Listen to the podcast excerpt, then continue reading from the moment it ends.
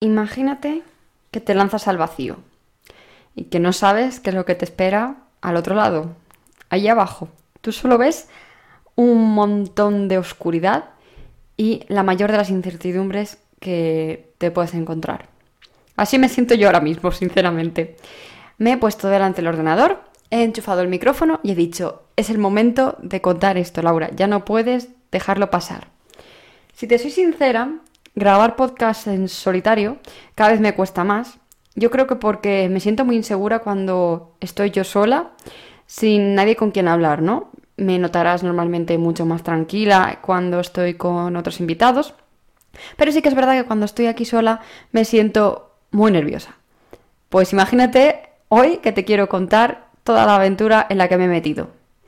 Estás escuchando Literatura Juvenil para Escritores, el podcast en el que charlamos del mundo juvenil sin tabús ni tapujos. A la Laura Tárraga, escritora de juvenil desde 2016 y todavía viene descubierto cuál es mi género literario. ¡Que empiece el episodio!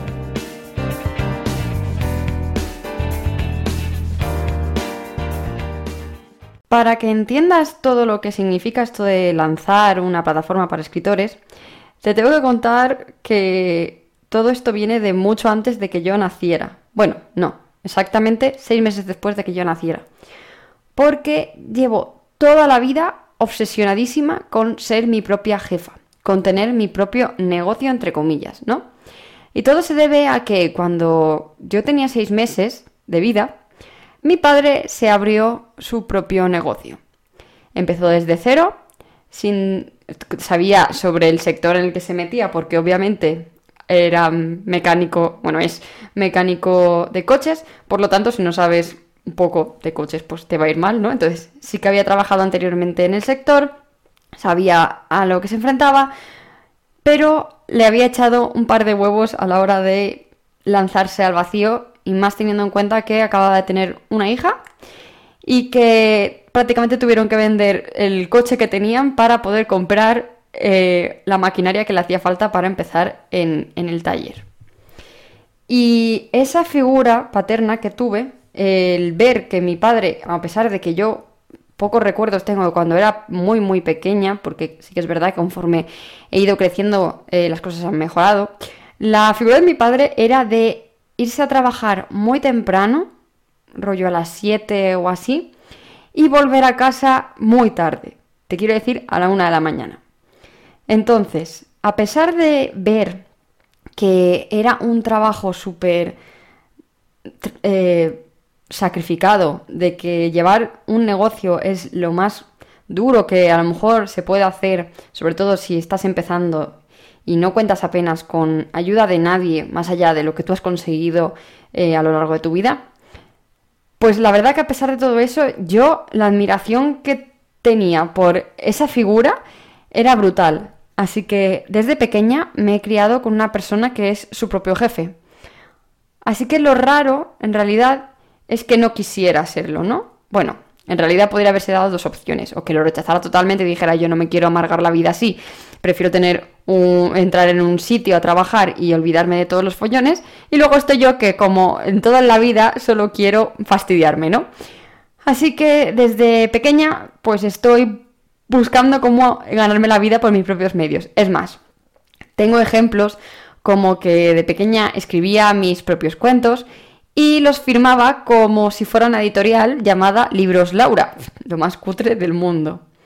También eh, mi abuela me traía todas las semanas una bolsita de estas llenas de monedas de chocolate y yo revendía las monedas uno a uno en clase porque al principio estaba bien, pues tener monedas de chocolate, pero la verdad es que al final todas las semanas yo acababa un poco embafada de tanto chocolate. Entonces al final lo que hacía era venderlo en clase, ¿no?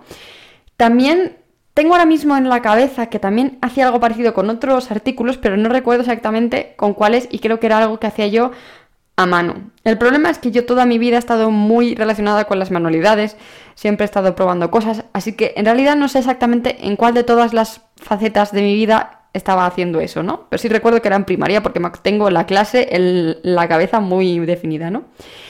También, ya más mayor, tuve un año sabático entre las dos carreras que empecé a estudiar y me puse a hacer y a vender fofuchas, que son unas muñecas que se hacen con goma eva y que seguramente sepas lo que es, aunque nunca hayas oído el nombre técnico, ¿no? Busca en internet Fofucha y, verás que sabes lo que es seguro. Y también hice lo mismo con llaveros personalizados. Es más, ya tenía una página en Facebook y todo que se llamaba Fofublasmi, si no me equivoco, que bueno, ya no existe, pero bueno. Y después de eso ya fue cuando empecé a pensar en escribir y en buscar formas de sacar mis libros y fue cuando di con la coedición y la autopublicación. Así que, como te puedes imaginar, llevo toda mi vida como obsesionada con la idea de tener un propio, mi propio negocio, ser mi propia jefa. He estado en alguna que otra empresa, he estado en, en un par de editoriales. Y la verdad es que está muy guay, me gusta mucho para coger experiencia, pero no es al final lo que me gusta no me gusta estar ahí, eh, me gustaría estar en la, posición del jefe, ¿no? Y no, y, aunque sé que, la posición del jefe no es la fácil a veces, porque pues lo he estado viendo toda la vida, de que al final te llevas el, trabajo siempre a casa, eh, tienes dolores de cabeza por absolutamente todo, eh, los agobios, la ansiedad, hay muchas cosas económicas detrás que, madre mía, es que solo de pensarlo me pongo mala. Entonces, eh, siempre he estado pensando en eso y no solo tenía esta idea de la que te voy a hablar hoy y que por fin me he atrevido a lanzarme, sino que he pensado en cientos de cosas que no te lo puedes ni imaginar. Tengo un Excel repleto de ideas de negocio que sé que jamás voy a poder hacer porque requieren de algunas cosas que yo no puedo conseguir, pero que están ahí y que me parecen ideas brutales, ¿no? Pues algunas están relacionadas con la carrera que estudié, que es turismo, otras están pensadas precisamente al sector editorial. Tengo un montón de ideas y de posibilidades, pero la verdad es que yo creo que son muy ambiciosas, ¿no? Y para empezar con algo, quería empezar con algo que estuviera al alcance de mi mano, ¿no? Y así es como nace Literatura Juvenil para Escritores, que ya no solo es un podcast. Literatura Juvenil para Escritores ha dado el paso, o lo va a dar, porque este podcast sale el 6 de septiembre, pero será a partir del 7 cuando esté todo disponible. Por eso te estoy grabando también este episodio, para que puedas saber todo lo que se viene, eh, todo lo que va a, requerir o todo lo que va a ser en general esta plataforma. Y es que ahora eh, Literatura Juvenil para Escritores nació como un podcast para hablar de escritura y edición, pero ha terminado siendo un sitio al que me gusta acudir, al que me gusta traer a gente para hablar de temas que me parecen interesantes y además me gustaría pensar que me gustaría convertirlo en mi trabajo.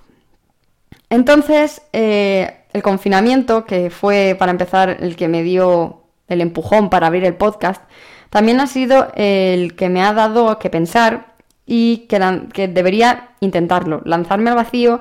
Si sale bien, ha salido bien, y si sale mal, pues nada. Hace unos cuantos episodios te estuve hablando, en, concretamente en el que te hablo de si se puede vivir de la escritura, de que estaba preparando algo, para septiembre. Bueno, pues aquí lo tienes. Tengo suerte de, que he pensado en un negocio que sea online. Por lo tanto, no requiero, de tanto esfuerzo físico y mental como puede eh, requerirlo un negocio físico, ¿no? Pero también esto tiene sus cosas buenas y sus cosas malas, de las que te podría hablar durante horas, ¿no? Pero bueno, que me voy por las ramas. ¿Qué es lo que voy a hacer con literatura juvenil para escritores? El podcast va a seguir. Va a seguir y tengo ya grabados episodios con autoras hasta diciembre. Así que por eso no te preocupes porque eh, se viene una temporada muy guay. Va a ser increíble. Y la verdad es que tengo muchísimas ganas de que empiecen a salir estos episodios. Ahora bien, ¿qué más se viene de nuevo? Aparte, eh, si te has pasado alguna vez por la página web, te habrás dado cuenta de que tengo algo llamado recursos para escritores, donde escribimos yo y Carmelo hasta el momento eh, em, artículos que hablan sobre el mundo editorial, la edición, la coedición, la autopublicación, muchas acciones. Eh, hablamos de todo un poco, ¿no? Siempre centrado más al hecho de cuando ya tienes el libro escrito, que lo que viene siendo escribir el libro. ¿Por qué? Básicamente porque yo no sigo reglas para escribir, las conozco, me gusta informarme, pero no las sigo. Por lo tanto, yo hablar de escritura no me sale natural. No me sale natural hablar de cómo escribir o cómo deberías construir personajes, a pesar de que pues te puedo hablar de algo parecido, puedo hacer episodios del podcast relacionados con los temas, Pero no es lo que más me apetece a mí ni lo que más me gusta a mí hablar de cómo escribir en sí, ¿no? Entonces, siempre nos centramos más en lo que viene siendo promoción y eh, saliéndonos más un poco de lo que es escribir en sí, ¿no? Promoción, edición, corrección y tal. Entonces, estos recursos para escritores seguirán estando, seguirá habiendo recursos gratuitos, pero aparte de estos, vamos a añadir unos llamados recursos premium. Y en estos recursos premium voy a dar, eh, voy a encontrar, vas a encontrar tres tipos de publicaciones. Para empezar, habrá unos artículos especiales que eh, podrán seguir la dinámica de los eh, recursos gratuitos, pero con algunos asuntos especiales como pueden ser contenido descargable de vez en cuando e incluso análisis de temas que pues a lo mejor en los recursos gratuitos no haría. No es lo único que te vas a encontrar en los recursos premium, porque también va a haber talleres prácticos, como por ejemplo durante estos próximos tres meses se van a ir subiendo tres talleres prácticos sobre escribir textos para Instagram. Eh, si no lo sabes, me dedico también al copywriting, que no es otra cosa que escribir para vender. Es la definición fácil, ¿no? La rápida. Y los copies, que viene siendo el texto de Instagram, es muy importante eh, no solo para vender, sino en general, pues para un montón de temas que te mencionaré durante estos talleres. ¿Y qué tienen de especial estos talleres? Que están grabados en vídeo y que después tienes un ejercicio práctico para practicar tú, que me puedes hacer llegar a mí o no, eso depende de ti, no es obligatorio, para eh, intentarlo antes de lanzarte a escribir estos posts en Instagram o si quieres ponerlo directamente en práctica, lo tienes ahí sin ningún problema. Y por último, la tercera cosa que te vas a encontrar dentro de estos recursos premium son tutoriales en vídeo. ¿Qué diferencia hay entre los talleres prácticos y los tutoriales en vídeo? Que los talleres prácticos me dan para más de una clase, de una a tres clases, por así decirlo. Y los tutoriales en vídeo simplemente es un vídeo que empieza y acaba ahí, ¿no? Por ejemplo, mañana, cuando se estrene la plataforma, saldrá un tutorial en vídeo de cómo creé un vídeo promocional de Instagram para Instagram Stories, para las historias de Instagram, justo como el que hice para anunciar que iba a que tenía editorial uno de mis proyectos que está en mi Instagram de autora arroba Laura 4 en los destacados, se llama Proyecto M y ahí puedes verlo. Voy a enseñar cómo se hace ese vídeo para hacer un, pues eso, un, esto promocional para Instagram Stories. Y a partir de eso tú puedes hacer los tuyos propios y probar.